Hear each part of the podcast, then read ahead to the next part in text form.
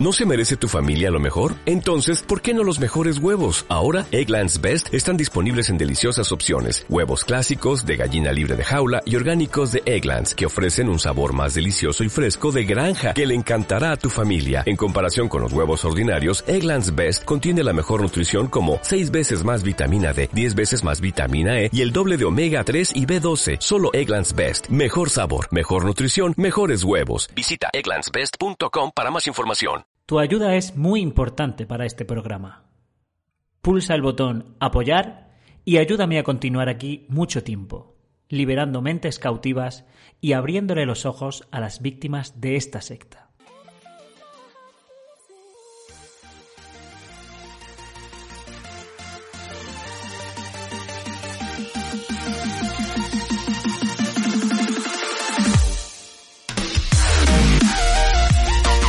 ¿Qué tal amigos? Bienvenidos, bienvenidos una vez más al Rincón de Emma. Yo soy Emma y esta es vuestra casa, vuestro hogar, vuestro rincón. Esto es un rayo de sol, tranquilos, no pasa nada. Vamos a analizar el broadcasting de diciembre que viene calentito. Es larguísimo, es eterno, es más largo que una feria sin dineros. Eh, dura más de hora y veinte, pero aquí os tengo el mejor resumen que os vais a encontrar en internet. La verdad es que me fustigo, me castigo eh, viendo este tipo de cosas que pueden con mi salud mental, pero todo es poco para vosotros. Así que eh, vamos a ver este, este análisis. No sin antes pediros que a ver si podemos llegar a 2022, a enero de 2022, con 13.000 suscriptores. Faltan muy poco, así que si no estás suscrito, suscríbete. A ver si podemos llegar a la meta de 13.000 suscriptores antes de que acabe el año. Me gustaría también agradecer a todos los que compartís los vídeos, tanto por redes sociales, Facebook y demás, las páginas que se dedican a compartir mi contenido y a, los usuarios individualmente. Agradecer todo lo que hacéis por este canal, porque así también hacéis que este canal crezca y que llegue a más gente este vídeo. Así que gracias a todos los que compartís y a todos los que, bueno, propagáis el mensaje. Vamos sin más al broadcasting de diciembre. fue el hermano Nor. Y hay que decir que él amaba la escuela de Galad. No hay duda de eso. Y Jehová usó mucho al hermano Nor para ponerla en marcha allá por 1943. Dios sabía que la bestia volvería a aparecer. Como que la bestia volvería a aparecer. La bestia no estaba en ese momento, la bestia se fue en algún momento de la historia. ¿Me dices el año concreto, por favor, de este hecho? Entonces, la expresión no te apresures a abrir la boca aquí se refiere a cuando hablamos con Jehová. Y qué bueno es este consejo para ustedes, los varones, que tienen que dar discursos, pero también para las hermanas. No se apresuren a abrir la boca cuando le oren a Jehová, cuando hablen con el soberano del universo.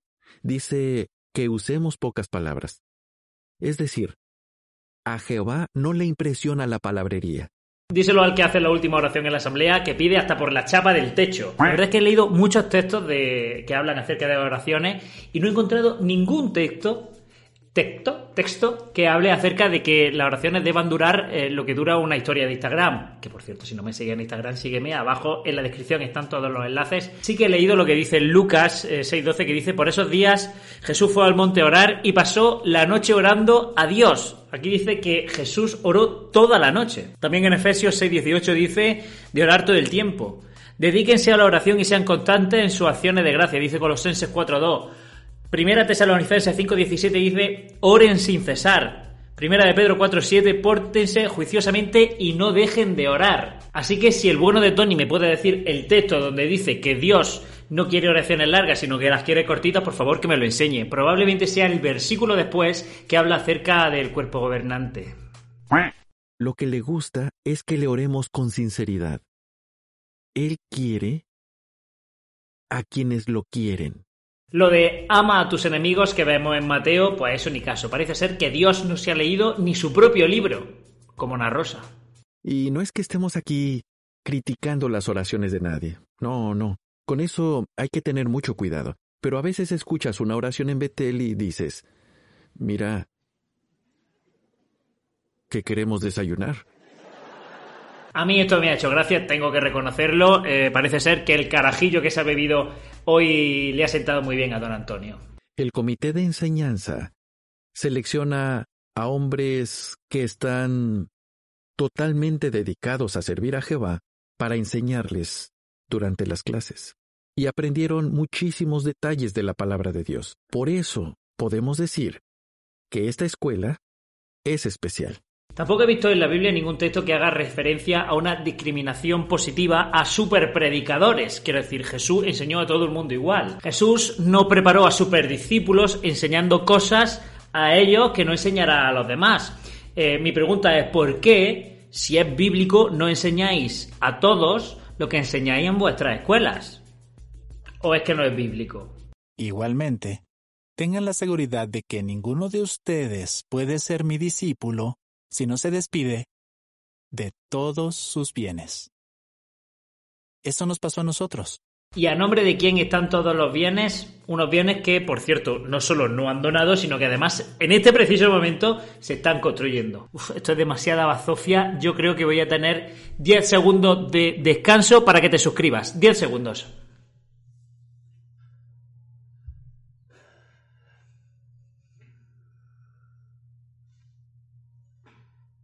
Vamos al versículo 23.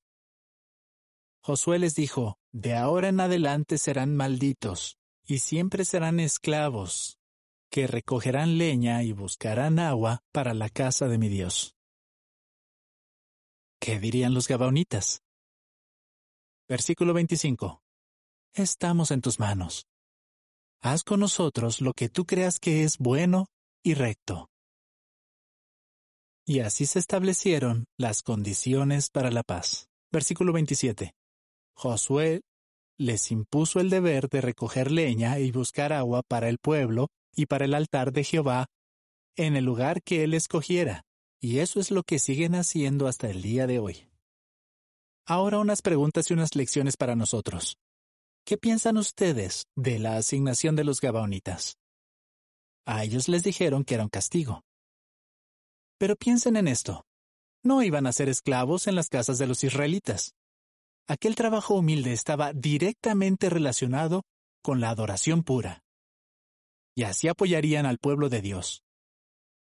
Todo un honor, ¿verdad? Es justo el tipo de servicio que consideraríamos un gran honor. Punto uno, a día de hoy no siguen haciendo eso. Punto dos, la historia la escriben los vencedores. Y aquí puede parecer que Josué no era el monstruo que realmente fue. ¿Cómo sería la cosa que ofrecieron su rendición sin condiciones con tal de no caer en la mano de Josué el carnicero? Y punto tres, el texto deja bien claro que realmente fue un castigo para ellos hacerlos esclavos. Pero la Guachi ha hecho una doble pirueta mortal hacia atrás, ha cambiado, le ha dado la vuelta al texto y nos está dando a entender que realmente fue un privilegio y que nosotros deberíamos sentirnos agradecidos, bueno, nosotros, los testigos de Jehová, deberían sentirse agradecidos por ser esclavos igual que los gabaonitas. A mucha gente le encanta presumir. Los políticos con frecuencia presumen de sus logros y de lo que han prometido hacer por quienes voten por ellos. Y a los hombres de negocios les encanta presumir del éxito que tienen y de todo el dinero que ganan. La verdad es que pensaba que no se iba a describir tan claramente, pero no hay más que ver los vídeos que sacáis, las publicaciones que tenéis en vuestra web para daros cuenta de que no paráis de presumir, de que, madre mía, qué incremento más exponencial estamos teniendo, donde habéis bajado, según vuestros propios informes, y lo increíble que son las directrices del cuerpo gobernante y lo bien que os va por seguir las órdenes del cuerpo gobernante. No paráis de presumir de eso. Si es que no hay más que ir a vuestra web a verlo. Jesús era el mejor porque alababa a Dios y presumía de Jehová. Veces que Jesús dijo el nombre de Jehová, cero veces. Jesús presumió tanto de Jehová como yo presumo de mi vecino del Bajo. Jehová también puede salvar a su pueblo. Incluso, aunque suframos persecución, Jehová puede intervenir en el momento que Él considere oportuno. A Jehová le importan los rusos tanto como a mí me importa mi vecino del Bajo.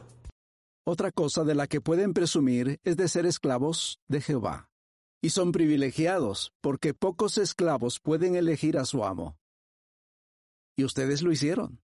Sé mi esclavo o muere. Jehová tiene la bondad de los colonizadores españoles. Pueden ver lo invisible, pueden ver a Jesucristo reinando en los cielos, pueden ver el paraíso que está a punto de llegar, pueden ver la resurrección, y pueden ver cómo está usando Jehová su Espíritu Santo para ayudar a su pueblo hoy día. tiene la bendición de imaginar cosas e inventarse situaciones ficticias. Y hay que ver, ven la resurrección y no ven la noticia de Australia.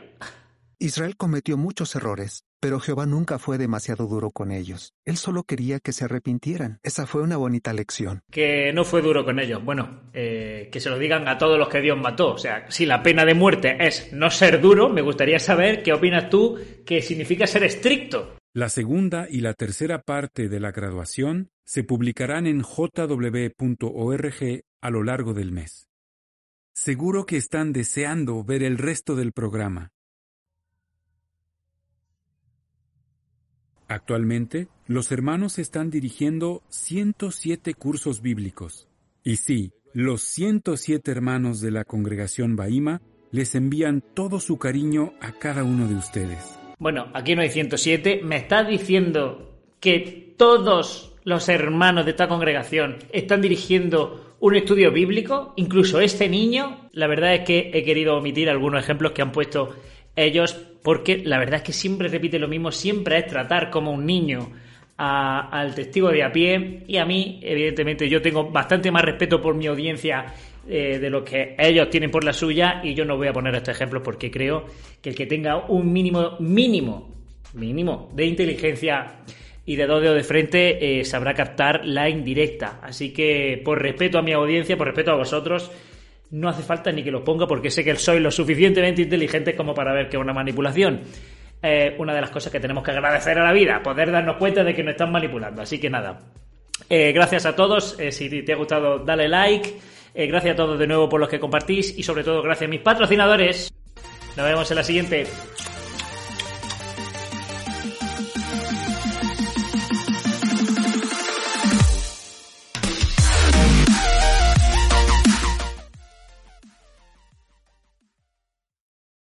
Dale más potencia a tu primavera con The Home Depot. Obtén una potencia similar a la de la gasolina para podar, recortar y soplar con el sistema OnePlus de 18 voltios de Ryobi desde solo 89 dólares. Potencia para podar un tercio de un acre con una carga. Potencia para recortar el césped que dura hasta dos horas. Y fuerza de soplado de 110 millas por hora. Todo con una batería intercambiable.